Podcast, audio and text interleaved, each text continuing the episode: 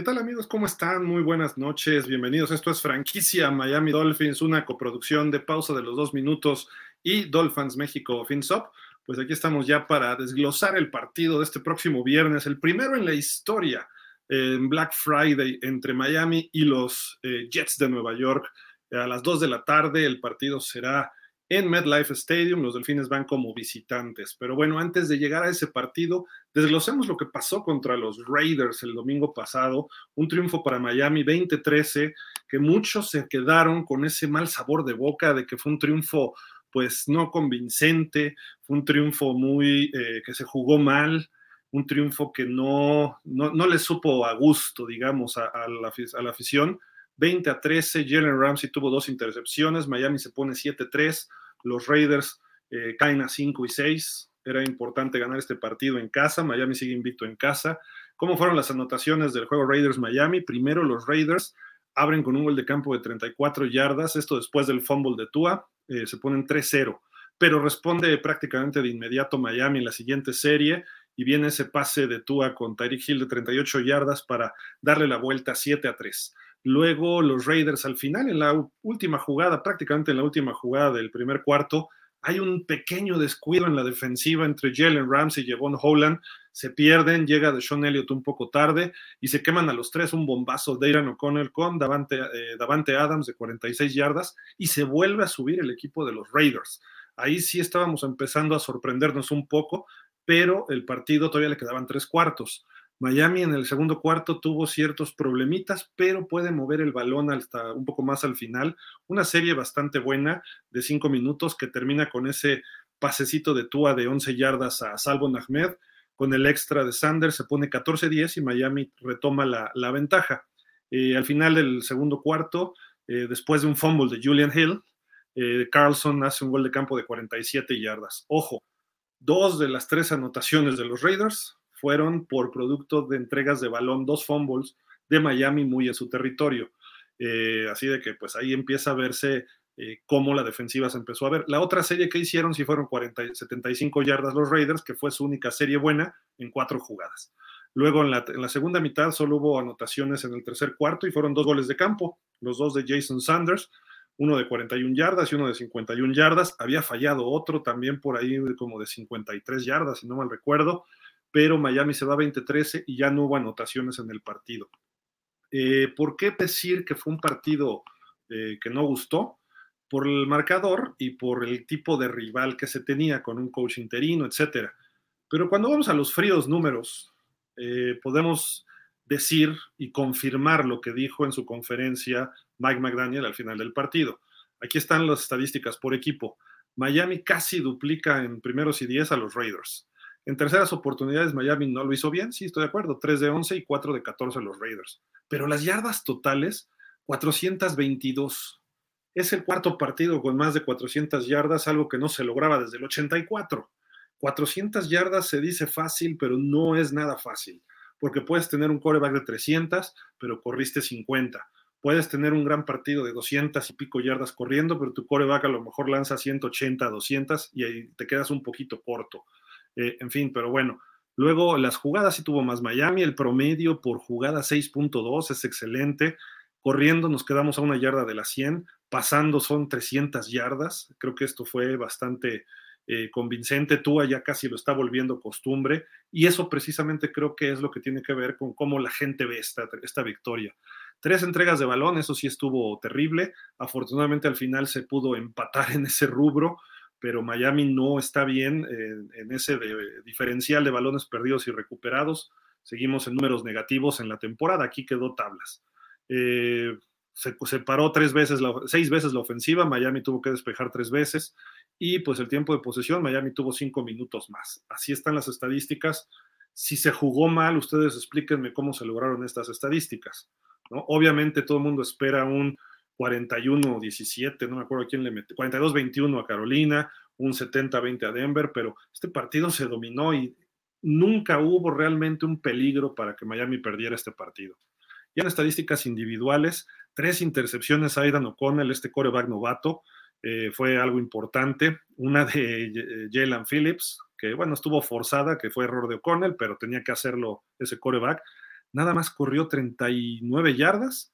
Josh Jacobs, el líder corredor del NFL el año pasado, un corredor que es muy explosivo, solo 39 yardas. Ojo, eso es para destacar. Eh, un touchdown de O'Connell sí, y Davante Adams fue su mejor receptor, 82 yardas, destacando que hubo una jugada que nos dieron un descontón de 46. Quítenle eso y apenas tuvo 40 y 38 yardas. Una cosa así tuvo este, el señor Davante Adams. Eh, Meyers hizo algo, etcétera, pero realmente vean lo que las estadísticas no eh, se ven más parejas, pero realmente Miami dominó el partido. Tua, sus 300 yardas, dos touchdowns, una intercepción. La intercepción yo no se la achaco a Tua, eh, fue un error, quizá la mitad, vamos a decir. No fue un pase malo, sino simple y sencillamente la leyeron cosas distintas Jalen Waddle y Tua. Eh, Jalen Waddle hace, estaba haciendo un cruzado y en lugar de irse más vertical o más diagonal, hace una especie de escuadra para irse hacia la lateral. Y Tua estaba leyendo ese pase a lo profundo. Entonces, igual lo hubiera ido derecho, a lo mejor no es completo, pero no hubiera sido interceptado. O si Tua leyó mal, eso ya solo lo sabrán ellos y el coach McDaniel. Si Tua leyó mal y tenía que mandar el pase a la lateral, entonces el que se equivocó fue Tua, pero por eso decimos 50 y 50, a final de cuentas no hubo comunicación entre ellos.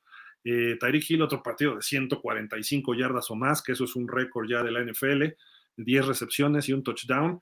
Sigue en ese plan de que cuando rebasa las, hasta que no rebasa las 140 yardas y las 10 recepciones, eh, parece que no lo ponen a descansar. Salió medio golpeado y ahí es donde Tua empezó a buscar a, Jalen Waddle y lo hizo bien. Tres pases consecutivos y lo hizo lo que esperamos de Jalen Waddle corriendo el balón bastante bien Mostert. Eh, a, pesar de que tuvo acarreos negativos o muy cortos, eh, tuvo dos, tres ahí jugadas interesantes de 10 yardas.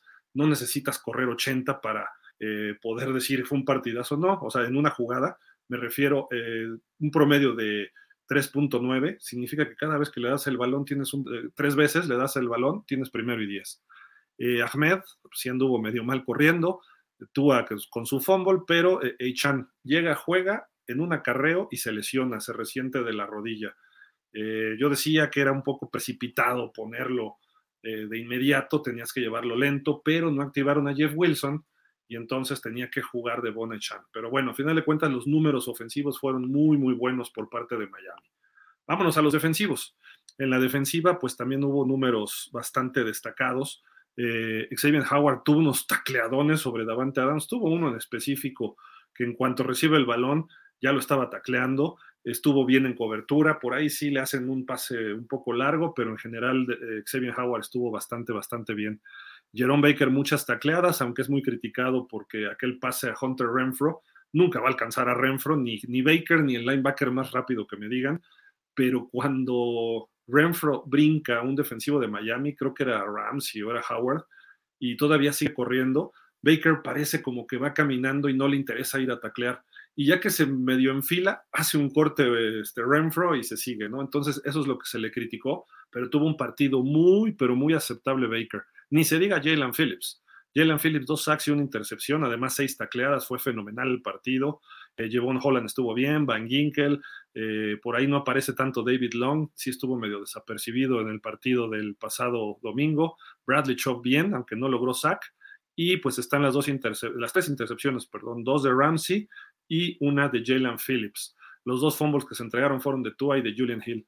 Por el otro lado hubo una intercepción de otro, otro hawaiano, así como cuando jugamos contra San Francisco, Tua le gusta tirarle a los safeties hawaianos, le tiró a Talanoa Ufanga aquella vez, ahora le tira al señor Pola Mao, ¿no? de los Raiders, y fueron parecidas las intercepciones, así de a lo mejor Tua tiene pacto, es un pacto samuano por ahí, pero bueno, a final de cuentas ahí está, solamente un sack de Max Crosby, y fue en una jugada rota que Tua trata de correr y Crosby tiene, no estaba cerca de él, pero Crosby le corta el espacio y tú allá iba hacia adelante y lo, capta, lo captura casi en la línea de golpeo. Fue para exclusivamente dos yardas, como ahí lo indica.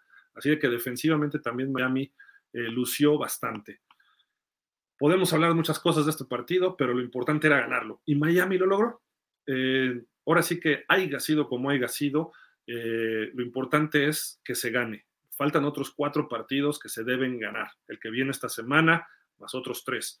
pero bueno, a final de cuentas, este partido contra un equipo que está está en problemas porque está estrenando prácticamente a un coach interino, lleva dos partidos nada más, llevaba dos partidos.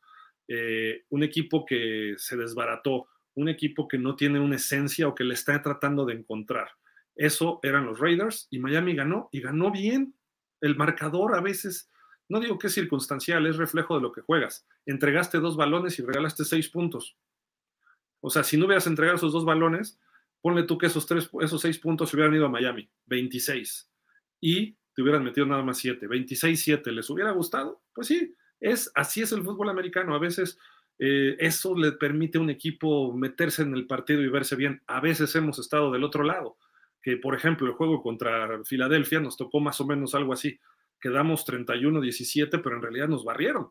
Entonces, esa es la diferencia de ver el partido de otra forma, ¿no? Así de que, pues bueno, esto ocurrió contra los Raiders. Además, es un triunfo que siempre tiene tintes históricos, una rivalidad en la conferencia americana que, eh, digo, normalmente los fans de los Raiders nos odian a los fans de los Dolphins y viceversa, entonces es un triunfo que tiene ese gusto. A lo mejor no fue la paliza como a Denver ni como a los Panthers, pero se logra ese triunfo, eh, un buen triunfo y Miami se coloca 7-3 por segundo año consecutivo y algo que no se lograba desde el 2002, 2001-2002 eh, y eh, como líder divisional por un juego y medio arriba todavía de los, de los Bills. Así de que vamos por buen camino los Dolphins en ese sentido. Pues amigos, recuerden, esto es franquicia Miami Dolphins. Hoy me dejaron solito, pero bueno, aquí estamos con muchísimo gusto y pues vamos a hacer una breve pausa. Recuerden, si ustedes quieren anunciarse, quieren, eh, tienen un changarrito, quieren anunciar algo, trabajan en una empresa, estos son los espacios donde ustedes pueden patrocinar tanto a Pausa de los Dos Minutos como a Dolphins México FinSop. Así de que los invitamos, aquí puede entrar su spot, puede tener su logo en el pantalla, hasta sus colores, etcétera. Y no solo es este programa, tenemos diferentes programaciones tanto en pausa de los dos minutos como en Dolphins México FinSop.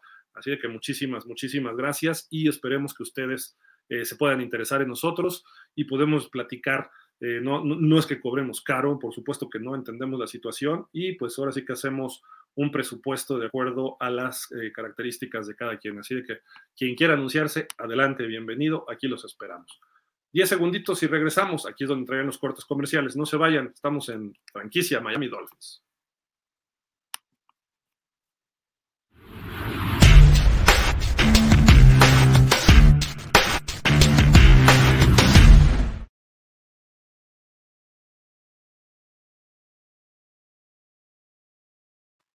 Ya de regreso con ustedes, su servidor Gildardo Figueroa, nombre de toda la gente de Pausa de los Dos Minutos y de Dolphins México FinSop. Así de que aquí estamos con ustedes para seguir platicando del mejor equipo de la NFL, los Miami Dolphins.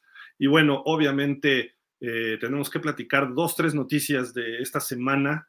Eh, la primera es que surgió, y ya aquí, está, aquí tenemos, habría nuevo socio propietario, un nuevo socio propietario del señor Stephen Ross. ¿Quién es esta persona que está del lado izquierdo y por qué pusimos a Roger Goodell ahí en medio? Bueno, este señor se llama Ken Griffin.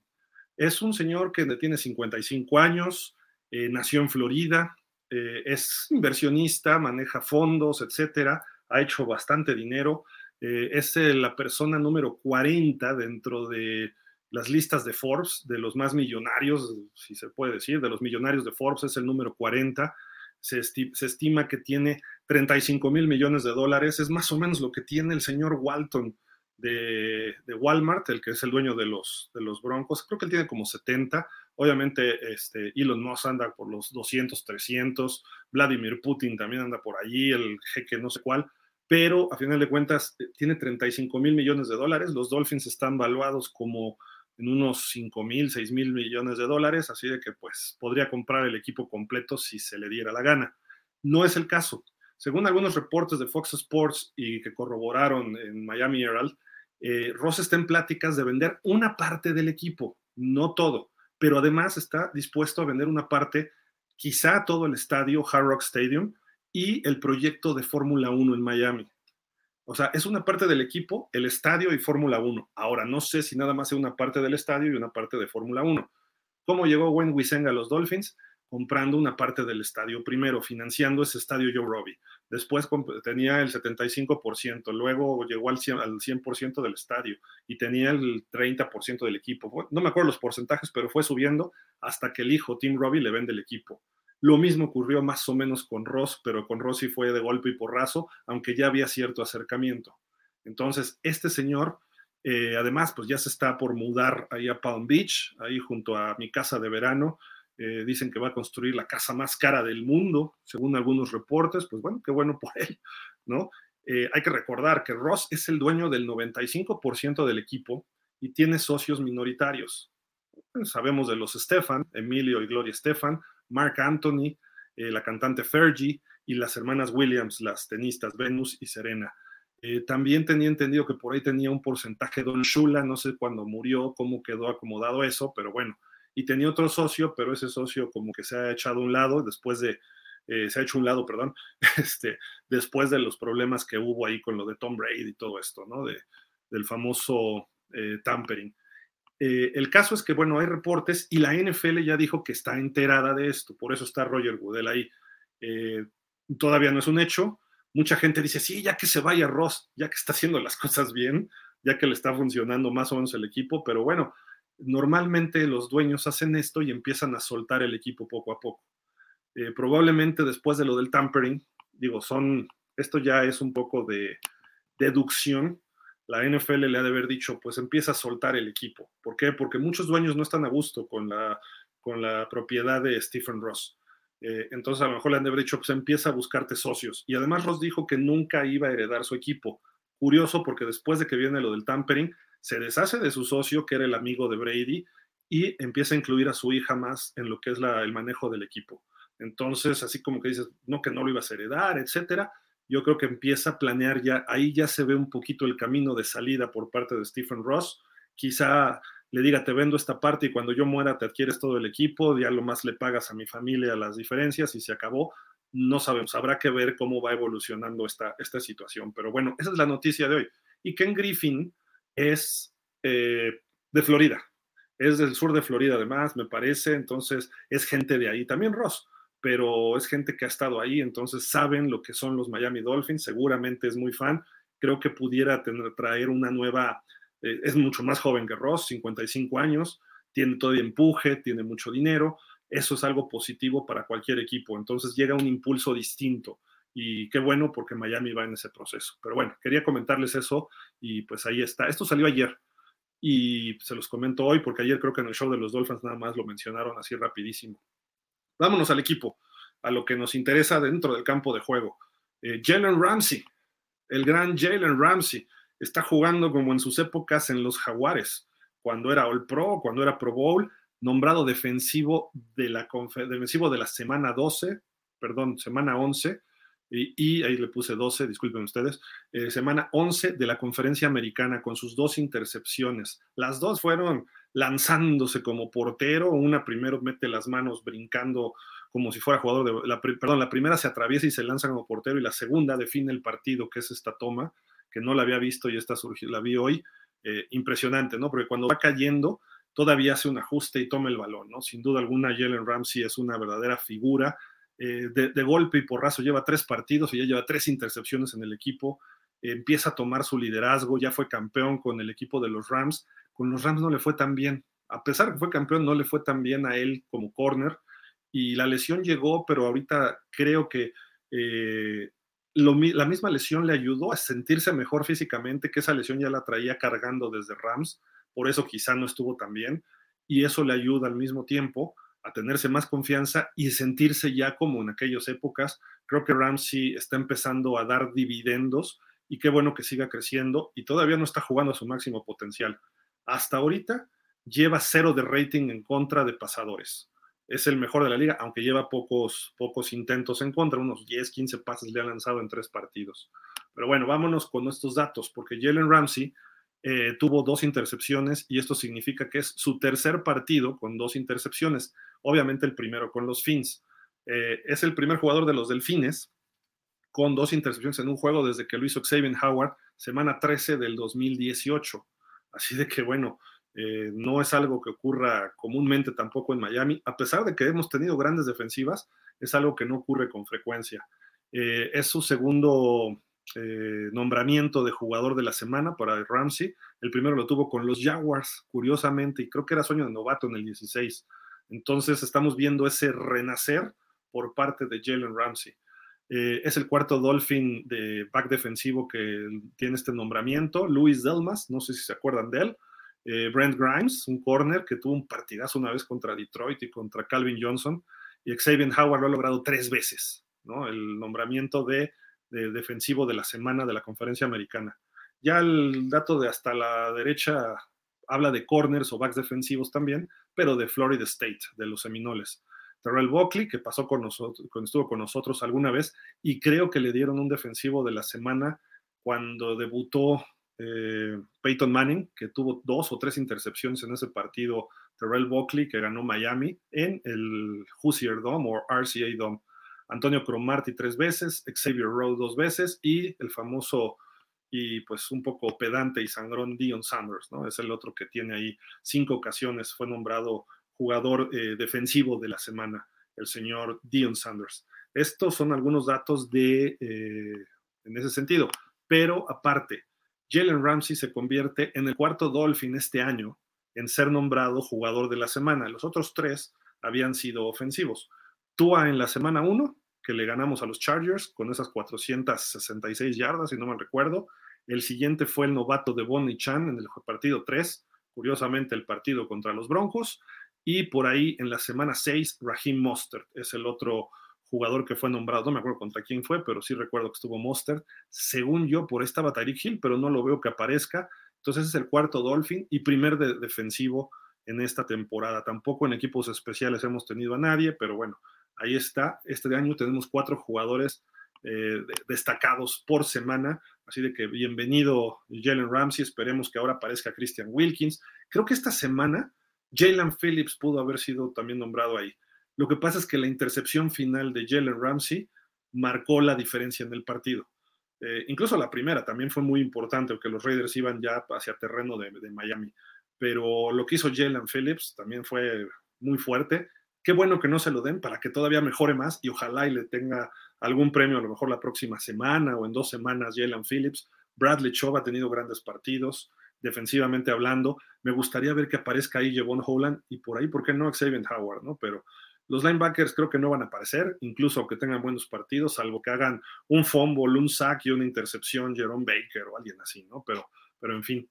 Amigos, sabemos que es entre semana, sabemos que este juego va a ser en, bueno, no entre semana, el fin de semana, viernes, no es el domingo habitual, pero aún así los esperamos en Buffalo Wild Wings el próximo viernes para ver el partido contra los Black Jets, los Steel Black Jets. Pueden llegar desde la 1.45, recuerden que es la hora de la comida, hay algunas oficinas, traten de llegar temprano, recuerden vestir eh, un jersey de Miami, una playera de Miami, bueno, de los Dolphins, no vayan a llevar Miami Beach, ¿verdad? Pero bueno, este, de los Dolphins, una gorra, una chamarra, una sudadera. Si van del trabajo con corbata, pues llévense la sudadera en el coche o ahí en la maleta y lleguen y se la ponen, se quitan el, dejan el saco en la oficina y se ponen la sudadera para entrar al Buffalo Wild Wings para que les apliquen el descuento. 15% de descuento sobre todos los alimentos y bebidas eh, sobre el menú. Si hay alguna oferta, ahí ya no les hacen descuento. O sea, si ustedes piden una oferta de un paquete de comida y refresco, como le llaman combo, y pues el combo en lugar de 100 pesos vale 70, ya no le van a hacer 15% de descuento. Pero si ustedes piden la hamburguesa y aparte piden el refresco, etcétera, entonces ahí sí les van a hacer 15% de descuento. Recuerden decir que van de Dolphins México FinSop, porque si me ha tocado ver que han ido algunos y no dicen eso y nunca les hacen el descuento. Desde que llegan, díganle por favor al que les asigne mesa que van de Dolphins México FinSop. A su mesero en cuanto los empiece a atender, díganle. Y cuando les entreguen la cuenta, pregúntenle y que les enseñe que está el 15% de descuento, nada más. El Buffalo Wild Wings está en Acora Delta, Obrero Mundial 296, ahí donde termina eh, Gabriel Mancera, empieza Monterrey, está a 30 metros del viaducto, se ve desde la calle, eh, los que no han ido, por favor, no se confundan con Parque Delta. Eso es sobre Cuauhtémoc. Esto es más para hacia, hacia insurgentes. Entonces, recuerden, la calle de Monterrey, donde inicia es cruzando el viaducto y ahí es donde llega Obrero Mundial y llega concretamente también, pues, lo que sería eh, Gabriel Mancera. Así de que, por favor, estén muy pendientes. Si quieren ir, ahí, por favor, el viernes a partir de la 1.45 en Buffalo Wild Wings.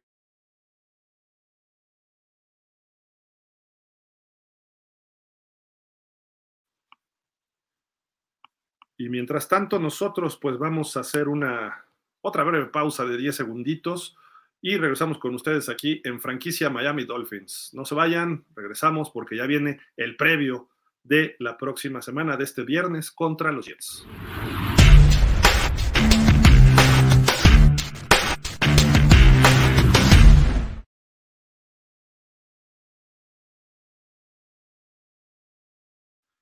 Estamos de regreso. Su servidor Gilardo Figueroa, a nombre de todo el grupo de Dolphins México FinSop, de pausa de los dos minutos. Esta es una coproducción de estos dos grupos cada vez más grandes, haciendo una mayor comunidad dentro del fútbol americano, la afición de la NFL México, de todos los equipos de la NFL en México a través de NFL México Fans, no solo en la Ciudad de México, sino en los diferentes estados de la República. Así de que seguimos creciendo. Muchísimas gracias por su atención.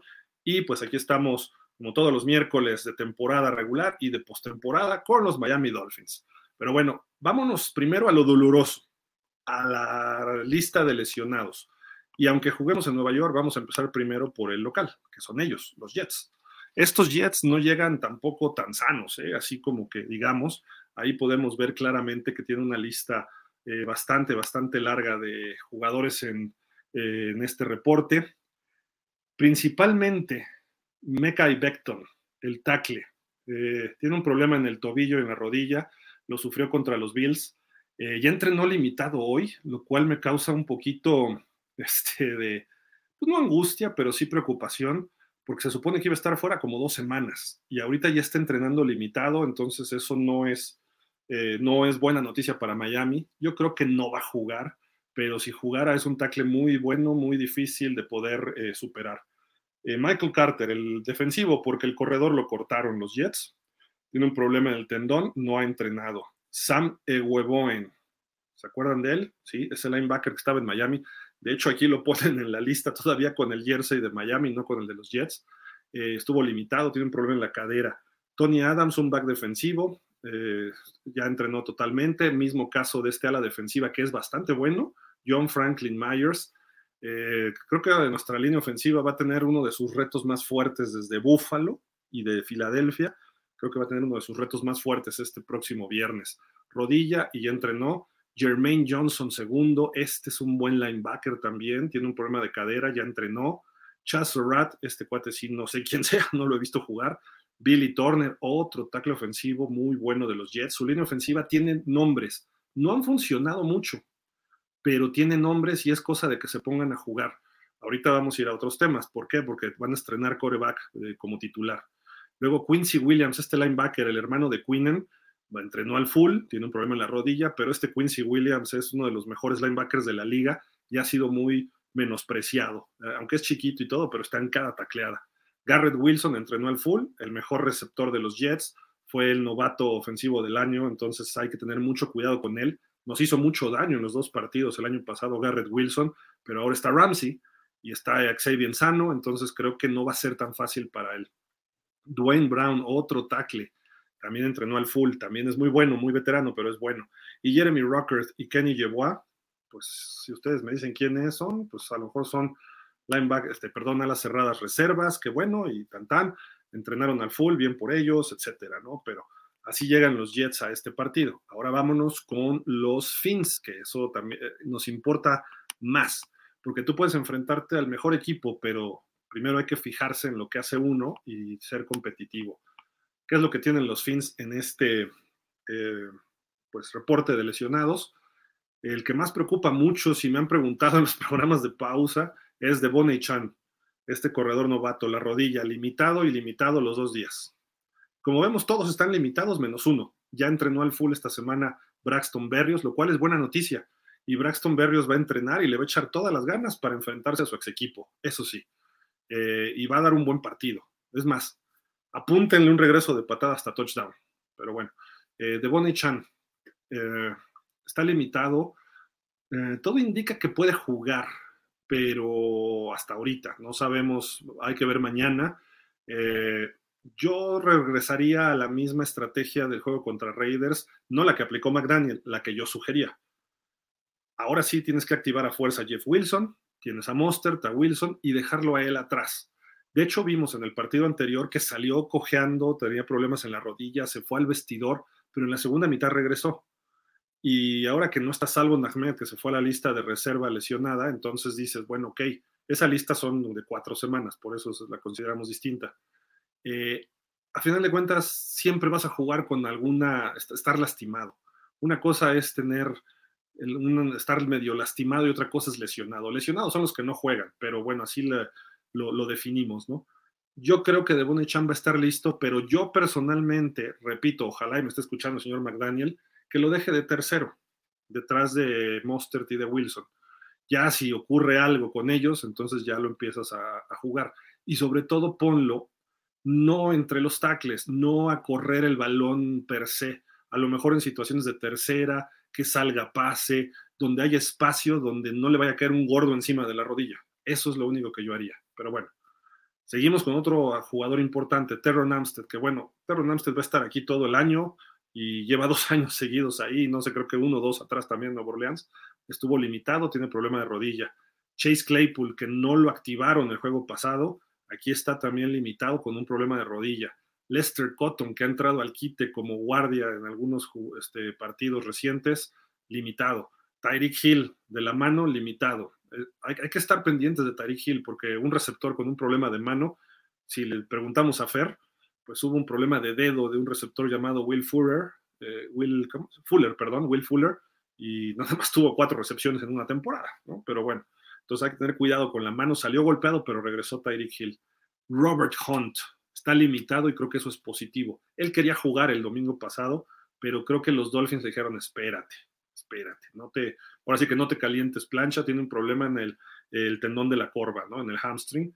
Eh, vamos a ver, ojalá ya pueda jugar este partido. Creo que él sí es importante que juegue este, este duelo contra los Jets eh, y ya lo puedes arriesgar un poco más. Descansó una semana y tienes un día de descanso, dos días de descanso más porque es viernes. Entonces tienes ocho días o nueve días para el siguiente partido contra Washington. Entonces pudiera ser conveniente que sí jugara y además por el tipo de línea frontal que vamos a enfrentar, sobre todo a Quinn Williams, si alguien puede eh, causarle problemas es Robert Hunt, aunque a lo mejor lo alinean de otros lados, ¿no? Alec Ingold está limitado, pie y tobillo, Austin Jackson el oblicuo, limitado. También Austin Jackson hay que estarle echando un ojito. Robert Jones no entrenó ayer y está limitado. También ojalá ya regrese pronto Robert Jones, él tiene un problema en la rodilla. Monster, tobillo y rodilla limitado. Esto ya me empieza a preocupar de Monster. Eh, pero bueno, Durham Smithy a la cerrada, limitado. No jugó la semana pasada Durham Smithy. Esperemos que ya pueda haber acción en este, en este partido el próximo viernes, dentro de pues prácticamente unas 40 horas, una cosa así ya estará el partido de Miami contra los Jets.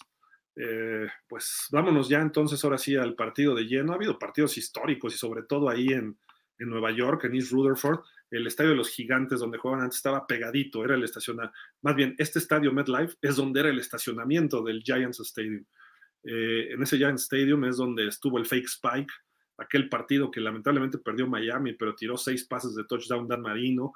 Hubo algunos juegos eh, interesantes, ahí también, por ejemplo, eh, hubo un lunes por la noche que no nos fue bien, pero dos lunes por la noche, uno en el 85 y otro en el 99, que Miami iba ganando y se hizo el milagro en Meadowlands, ya hasta como la una de la mañana. Jason Taylor estaba burlando de los Jets y terminó pues siendo silenciado, ¿no? Que nos ganaron en tiempo extra 40-37. Eh, también el partido aquel donde, ese ya fue en este estadio, en el MetLife, donde creo que fue el primer partido en MetLife, donde un coach y algunos jugadores le tropezaron a un gunner de Miami, no me acuerdo cómo se llama, Nolan Carroll creo que era, en el equipo de Rex Ryan, esos cochinos Jets, y este, después lo sancionaron además y lastimaron la rodilla a Nolan Carroll, que era un buen safety y jugador de equipos especiales. Hay, hay, hay rivalidad. La mayor rivalidad de Miami en la división no son los Pats, no son los Bills, es con los Jets los Jets es el equipo que más se le complica a Miami históricamente, sin importar coaches, corebacks, linebackers, receptores del otro equipo o de Miami, siempre los Jets causan problema. Hubo un juego aquel en el 81, 80, 80-81, que lo ganaron al final. Iba ganando Miami 15-13 en el Shea Stadium y lo sacó Richard Todd con un pase a Wesley Walker. Entonces, eso tiene tintes históricos, dramáticos desde hace muchos años Eh, alguna vez jugaron Greasy contra Joe Namath, luego Marino contra Todd, y, perdón, Woodley contra este, Richard Todd, les ganamos una final de conferencia. luego Marino ya contra Ken O'Brien. ya después hubo unas épocas donde Pennington nos hizo daño y luego Pennington nos metió a playoff que precisamente nos dio nuestro último campeonato divisional en el 2008, la temporada de la Wildcat. Él jugó bien ese partido con un pase de touchdown a Ted Ginn. Entonces hay cosas históricas. El traidor de Jason Taylor jugó para ellos un año o dos. Eh, el otro día, y alguien lo puso por ahí en YouTube, eh, ¿por qué no poner el número de Jason Taylor en el anillo de honor o retirarlo de Miami? Por ese año que jugó con los Jets. Nada más, o dos años, no me acuerdo. También jugó en Washington, pero el tiempo que haya jugado con los Jets haya sido un partido o haya sido pretemporada, el simple hecho de haber sido a los Jets, Jason Taylor cayó de nuestra gracia. Pero bueno, vámonos ya al partido porque ya estamos debrayando y este programa es más rápido. Pues ahí está la ficha. Eh, los Dolphins salen favoritos por 10 puntos. 10 puntos. Los Jets vienen de ser vapuleados, acabados y masacrados por los Bills. 32 puntos a 6. Eh, estaba Zach Wilson, entra al campo y eh, se da la vuelta y se tropieza, no sé si estaba buscando mamás en la tribuna o algo para ver con quién salía después, pero se azota ahí como pues este, tontamente, eh, no le va bien en el partido, malas decisiones, un pase que tenía opción de flotarlo por delante para Brice Hall o él correr, lo avienta al piso para matar la jugada, o sea, decisiones que Zach Wilson ya se perdió otra vez, fue el mismo Zach Wilson de antes, lo mandan a la banca y viene Tim Boyle. Es un jugador que ha pasado por varios equipos, entre ellos Green Bay, estuvo en un training camp ahí con Aaron Rodgers, no le aprendió nada, estuvo con Chicago, no ha tenido buenos este, resultados. Eh, vi por ahí que tiene cinco touchdowns por 12 intercepciones en ocho partidos que ha jugado en la NFL. Terminó el partido la semana pasada, tampoco le fue bien. Eh, creo que Miami debe aprovechar esa condición y por eso le ponen 10 puntos.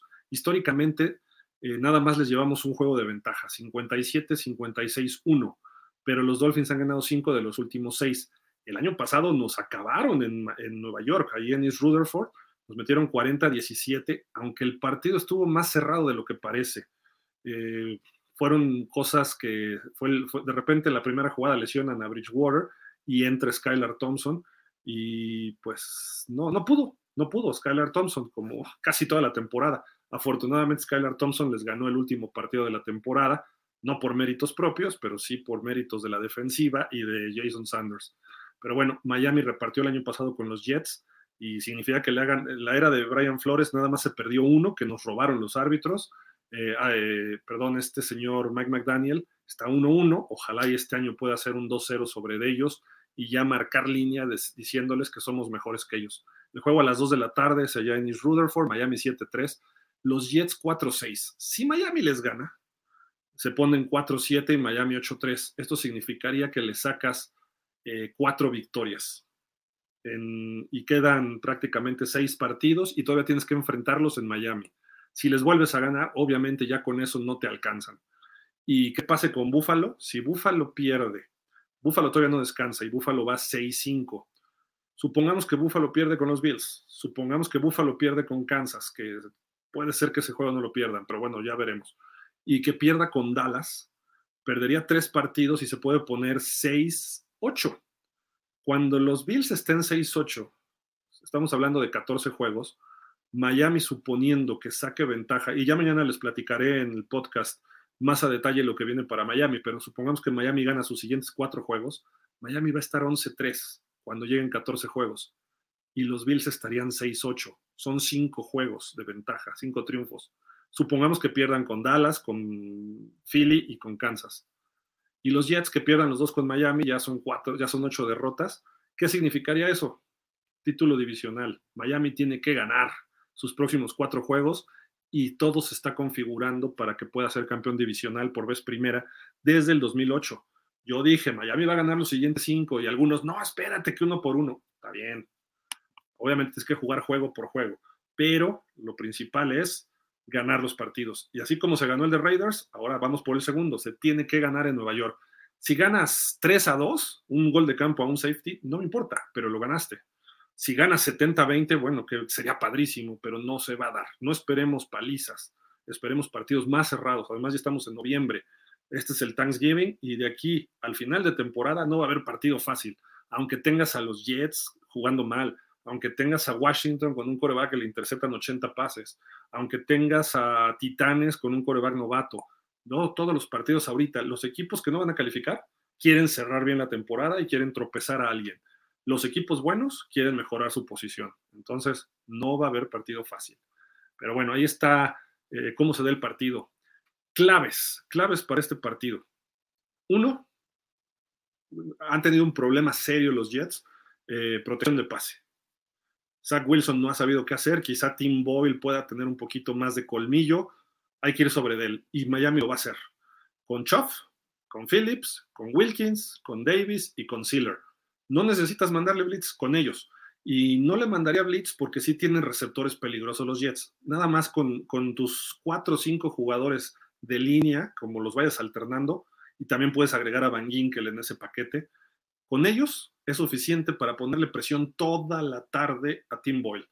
Eh, esté sano o no esté sano, Beckton, Dwayne Brown, etcétera, puedes ponerle mucha presión.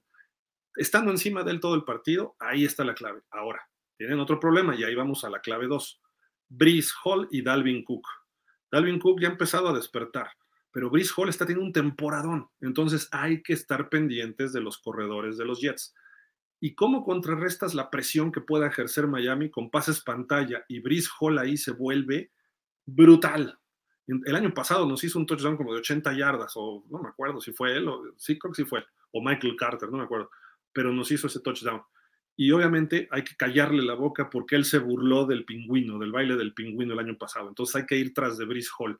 La clave de esa ofensiva se llama Brice Hall este, en estos momentos y cuando él salga, Dalvin Cook. Entonces hay que estar ahí pendientes de eso. Por eso digo que no mandes blitz, porque si mandas blitz, mira, te echan el pasecito atrás y todos quedan uno contra uno bloqueando y Brice Hall se va. Brice Hall no, no te perdona. Dalvin Cook probablemente tampoco. Ahí está una de las claves. Del otro lado del balón, tienes que darle tiempo a Tua y protegerlo. Son muy fuertes y muy rápidos los linieros. Ni se diga Quinn Williams, quizá el mejor tackle defensivo de la liga. Digo, quizá entre él y Chris Jones pudiera estar esa, esa eh, designación. No ha jugado muy bien Quinn Williams, a comparación del año pasado ahora sí que dicen músico bien pagado, toca mal, le está pasando a Quinn Williams. Eh, Quincy Williams, su, hermano, el linebacker, es fuerte. Tienen ahí a este señor este, Mosley, eh, eh, sí, Mosley, el que, el que jugó en Baltimore. Es peligroso ese linebacker. Tienen a Sos Garner, que lo van a poner contra Tyreek. Es muy bueno. Y si no lo ponen contra Tyreek, lo van a tratar de eliminar a Jalen Waddle y a lo mejor le echan doble a Tyreek. Entonces, ojo, hay que, hay que ver cómo se porta esta defensa. Eh, Robert Saleh era asistente de Kyle Shanahan en San Francisco, era el coordinador defensivo. Mike McDaniel maneja el sistema de Kyle Shanahan a la ofensiva. Si alguien sabe de cómo se mueve esa ofensiva es justamente Robert Saleh.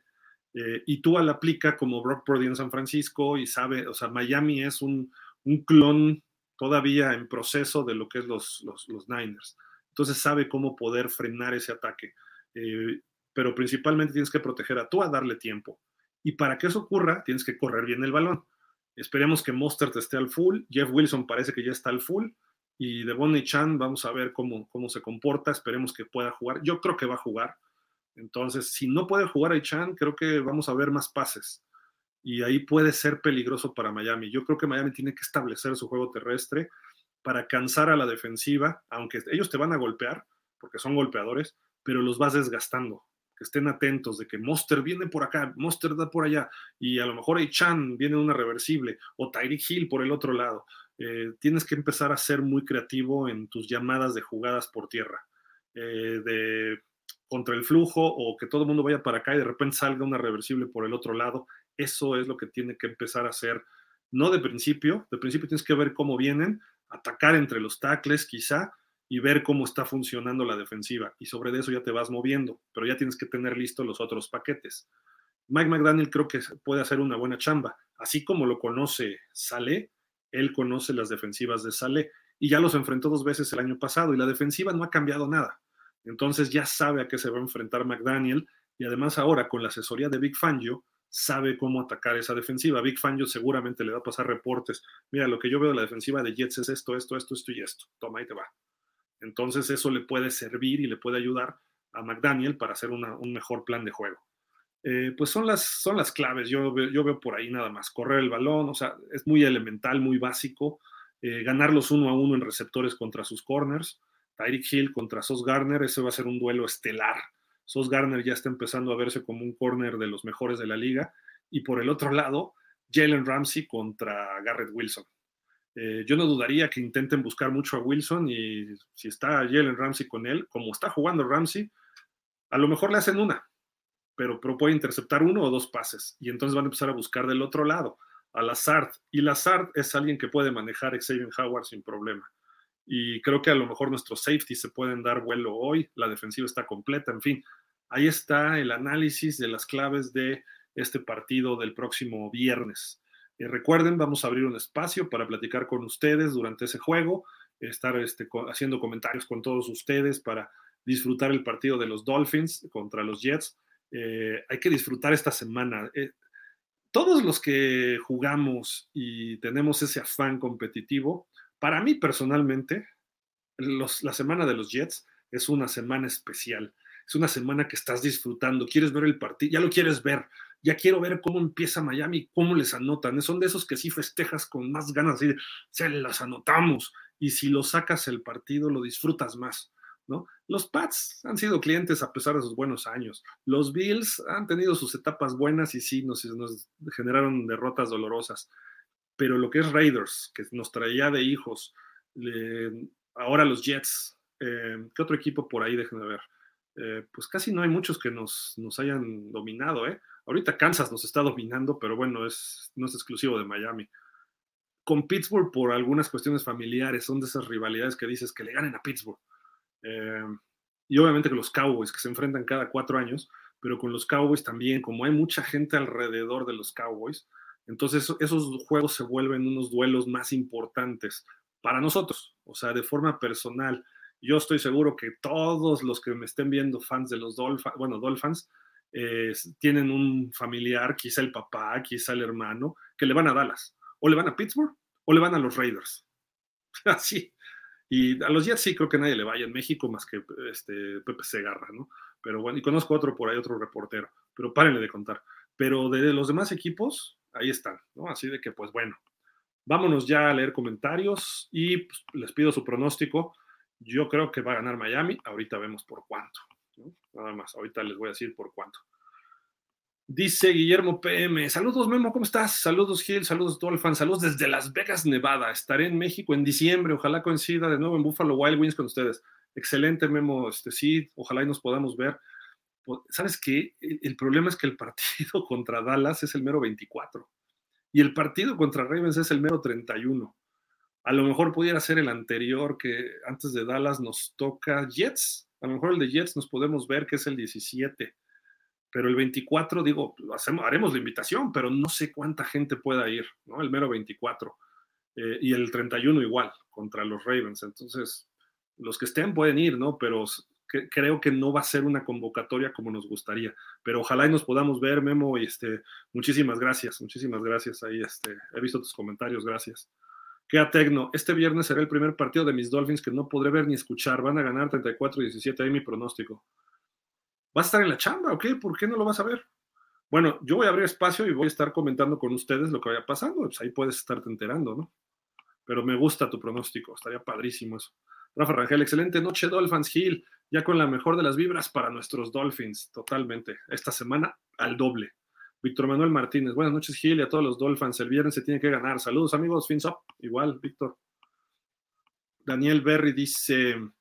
Em, yo, igual, Daniel, ¿cómo estás?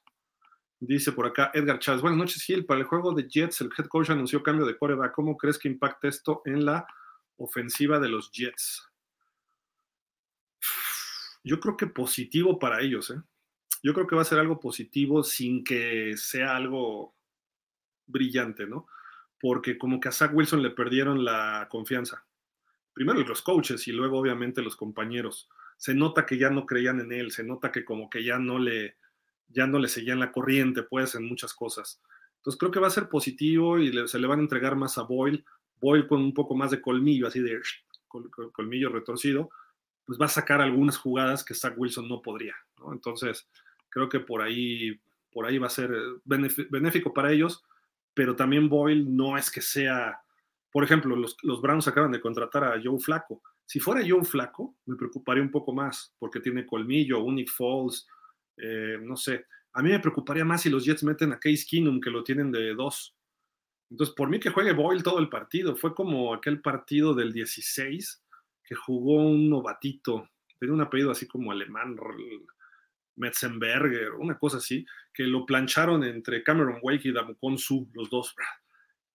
Preferiría tener un coreback así, que no tiene mucha experiencia, que, es un, un coreback eh, que siempre ha sido dos, etcétera, a tener a Case Keenum, que Case Keenum jugó hasta playoffs, si no mal recuerdo. Entonces, él sí te puede generar algunos problemitas. Alexis Gómez dice, buenas noches, Gil, ¿sabes cuándo sale el Hard Knocks acá en México en la aplicación de HBO Max? No sé, no sé, sé que sale los martes, ayer salió, creo que está en el, en el Game Pass de Dazón, no lo vi, le soy sincero, no lo vi porque tuve que hacer otras cosas, pero voy a checar, este, no sé en HBO Max, ahí sí, no, te, quisiera decir, pero no, no, sé, ni, nunca he tenido el HBO Max, Alexis, entonces, este, supongo que estará ahí pronto. Eh, deberían subirlo el mismo martes si es HBO. Entonces, perdón, perdón que no, no, no, le sepa. Dice Edgar Espinosa, muy buenas noches a todos, Gil. Hay pequeños clips en la cuenta de Instagram y se mira bellísimo el Hard Knocks. Solo me preocupa el jugador de cabellos verdes, pero tenemos un 10 increíble. Fins up, saludos. De cabellos verdes, no sé cuál. No sé cuál sea. Es que no lo he visto, ah, perdón. Mañana, prometo mañana ya haberlo visto cuando esté el podcast. Saludos desde Mexicali, Pablo, qué buena onda. Saludos a los Dolphins también, dice. Soy Mac Football. Buffalo se está cayendo en comparación a los años pasados. Miami debe tomar la batuta, de acuerdo. Aunque fíjate que como jugaron contra los Jets, pues, a ver si no se empiezan a enrachar, ¿eh? Tienen con qué. Dice Rafa Rangel, creo que Fuller ya tiene más asistencias que el resto del equipo de pausa. Espero que no los tengas eh, con salario asegurado, Gil. No, no, no, yo sí firmo sea, es, por llamado. Quien venga, si, si, cubre sus por lo menos cuatro programas al mes, se lleva su millón de dólares. Si no, no. Dice Refugio García. Buenas noches, Gil. Este viernes Miami contra Jets. Le van, les, le va a ganar, les van a ganar. correcto. Ricardo Alonso Pérez dice: ¿Qué tal esa final de conferencia de las dos intercepciones de ella? Fueron tres, fueron tres. Fue en el año de la huelga, Gil, sí. Cuando llegamos al Super Bowl 17 contra Washington, correcto fueron tres intercepciones de Dewey. Fue, una la devolvió para touchdown. También le fue muy mal a Woodley, estuvo muy mal el equipo porque estaba llueve y llueve, un lodazal y todo. ¿sí? O bueno, fueron dos de Dewey y creo que una de Bocamper, ya no me acuerdo. Pero sí, una para touchdown que fue la que marcó la diferencia. Porque los Jets como que se estaban poniendo al tiro y viene esa intercepción que brinca y luego la atrapa y ya no había nadie de ahí. en un pasecito pantalla eh, horrible de Richard Todd. Dice Gilberto Sandoval, ¿qué hubo, Tocayo? Buenas noches, familia Dolphin. Se tiene que vencer con autoridad, pero también cuidar lesiones. Uf, ese, e, e, ese es un punto. ¿eh? Miami, normalmente los partidos difíciles, sí arrastramos algunos lesionados. Eh, y, no es lesión de, ay, regreso al siguiente partido. Se arrastran dos, tres o cuatro, ¿no? En la lista. Entonces sí hay que tener cuidado. Hay que, hay que cuidar. Y hay que cuidar a Tua. Eh, por ahí me ha dicho Miguel, Mike y todos, ni lo menciones, pero ¿qué pasa si Tua no está? Se nos viene abajo la temporada, ¿eh? O sea, ojo, hay que, hay que protegerlo, hay que cuidarlo. Y no porque Tua nos vaya a llevar al Super Bowl o porque sea el mejor quarterback de la liga. Simple y sencillamente porque todo está armado para que Tua maneje este equipo. A lo mejor Mike White sale bueno, pero ese a lo mejor, quién sabe, todo está alrededor de Tua en la ofensiva el sistema me refiero, toda la ofensiva gira alrededor de Tyreek, pero el sistema está hecho para que tú lo entienda y lo desarrolle, para sus habilidades. Ricardo Alonso, una de ellas fue pick six para el 14-0, ¿cierto, Gil? Sí, sí, sí, correcto, el de AJ Dewey. Dice Refugio García Gil, en el pronóstico de la semana pasada contra Las Vegas le acerté al score. ¿En serio? ¿20-13 dijiste? Órale. La verdad luego ni me acuerdo, ni qué digo yo, pero más o menos. sí. Javi, el buen Javi, ¿cómo estás, Javi? Hola, Gil. Será un partido durísimo, pero Miami tiene la obligación de salir concentrado y ganarlo. Sí, lo fácil no va a ser, ¿eh? O sea, Si se gana por más de 10 o una cosa así, es porque Miami se impuso o porque los Jets se vinieron abajo o las dos juntas. Pero el partido esperemos cerrado. Miami 27-24 los Jets. Fíjate. Sí. Dice Edgar Espinosa, Miami 27 a 6 a los Jets. Con Hill 170 yardas. Ok, me gusta, me gusta. Refugio García, 10-31 Miami. 356 yardas y dos touchdowns de Tua. Bien, también es, bueno, eso sería ideal, ¿eh? Me encantaría un partido así. De verdad que lo, lo, lo, disfrutaría. Dice Gildardo Sandoval, el tocayo, Miami 34, Jets 9. Perfecto, sí, no, bueno. Todo lo que sea arriba de 30 para Miami es muy bueno y Miami va, a permitir pocos puntos. Puede ocurrir otra cosa, pero no esperemos que nos metan más de 20 puntos los Jets. Si nos meten 17, va a ser mucho. Esperemos que no vayan a rebasar eso, pero la defensiva está mejorando, están haciendo ajustes sobre el partido, entonces por ahí puede ser un buen, un buen punto. Dice por acá Cristian Flores, me quedé esperando el mensaje por WhatsApp para mandar las playeras para la banda. Cristian, este, ¿dónde lo mandaste? ¿Lo mandaste por Facebook? Si lo mandaste por Facebook, lo checamos ahorita. Fíjate que yo no he revisado el inbox, pero prometo checarlo ahorita ya que me dijiste. Entonces ahorita, acabando el programa, lo primero que hago es eso. Dice, ah, por acá, Francisco Javier Roldán dice, todavía no hay capítulo ni en HBO ni en Dazón. Ok. Ayer, lo, medio le busqué, pero como que no jalaba mi internet, entonces no supe. Dice Alfredo Martín, saludos Gil, ya lo comentaste, es un partido que se disfruta y más porque se le ganará a los Jets. Go Miami 28-20, perfecto. Dice por acá, soy Mark Football, Fútbol, perdón. Eh, yo acabo de ver un Hard Knocks en YouTube, en el canal de Dale Smith. No sé si a ese se refieren. No lo sé, no lo sé. Ricardo Alonso Pérez dice, si tú sale impreciso como contra Raiders, Miami 9 Jets 6. Puede ser, puede ser un partido así muy cerrado, ¿eh? sin, sin bronca. William Espinosa dice, Williams de Jets de cabello verde. Excelentísimo. Thanksgiving y Black Friday a todos. Excelente, ok. Ah, ya, ya, ya, ya, ok. Y Ricardo Alonso dice, y no soy Javi. Te dije Javi, discúlpame, no sé, perdón. Es que de repente estoy leyendo comentarios y a lo mejor estoy contestando este, todavía el otro, pero perdón. Pues yo digo, yo digo que Miami va a ganar este partido. No, no lo veo perdiéndolo. Eh, creo que Miami sí debe ganar este partido. 10 puntos se va a cubrir pero no tan fácil. O sea, esos 10 puntos, la ventaja va a empezar a tardar en caer. A lo mejor vamos 17 al medio tiempo, a lo mejor 17-14 en el tercer cuarto, y ahí sí un 27-17 o 31-17, algo así. Algo así va a ganar Miami este partido, pero el partido va a ser más cerrado de lo que indicaría esa diferencia de puntos. Entonces yo voy, vamos, ya sé que va a decir, di uno, vamos a decir 31-17. 31-17 eh, buen partido de Tua, aunque va a lo mejor ser interceptado. También es de los más interceptados de la liga, Tua. Entonces a lo mejor le, interceptan uno, quizás hasta dos, pero puede lanzar tres de touchdown sin problema en este partido. Creo que Tyreek puede tener un buen juego. La defensiva se va a dar un, no agasajo, pero sí va a tener un buen partido también. Quizá unos cuatro o cinco sacks sumados, a lo mejor dos o tres intercepciones también. Fumble lo veo más difícil porque sus corredores son buenos, pero sí creo que Miami debe cuidar el balón y automáticamente nuestra defensiva va a recuperar balones. Entonces, por ahí, por ahí va, por ahí va este, este, este asunto. Ah, dice por acá, sí lo mandé por Facebook, lo checo, Cristian, lo checo ahorita, ahorita sí acaba el programa y lo checo, no te preocupes. Y yo personalmente te contesto, es que luego lo checa Javi, los checa Fer, los checa Dantón, pero déjame, déjame, déjame verlo, lo checo y te contesto y me pongo en contacto contigo. Discúlpame si no, no, te contesté. A veces se me va el avión, o sea, también. Entonces, pero bueno, muchísimas gracias a todos. Recuerden, esto fue eh, franquicia Miami Dolphins. Eh, nos vemos mañana acabando los partidos. Acabará como diez y media, a lo mejor como a las once. Empezamos el podcast, lo vamos a hacer recortado también para dormir temprano y poder ver el partido de Miami tranquilos. Muchos van a trabajar el viernes, entonces disfrutemos esta semana a ganarle a los Jets en ese primer Black Friday en la historia de la NFL, también escribir esa historia. Eh, Miami Jets también tuvieron un juego histórico por primera vez en 1981.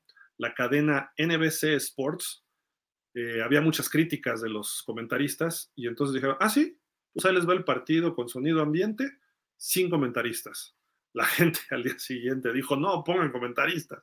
Nadie sabía, no entendían, etcétera, ¿no? Y luego ese juego lo usaban para hacer tryouts, digamos, o hacer este, pues castings de diferentes comentaristas, ¿no? Entonces, eh, este puede ser histórico también. Aquel lo ganó Miami en el Orange Bowl un sábado.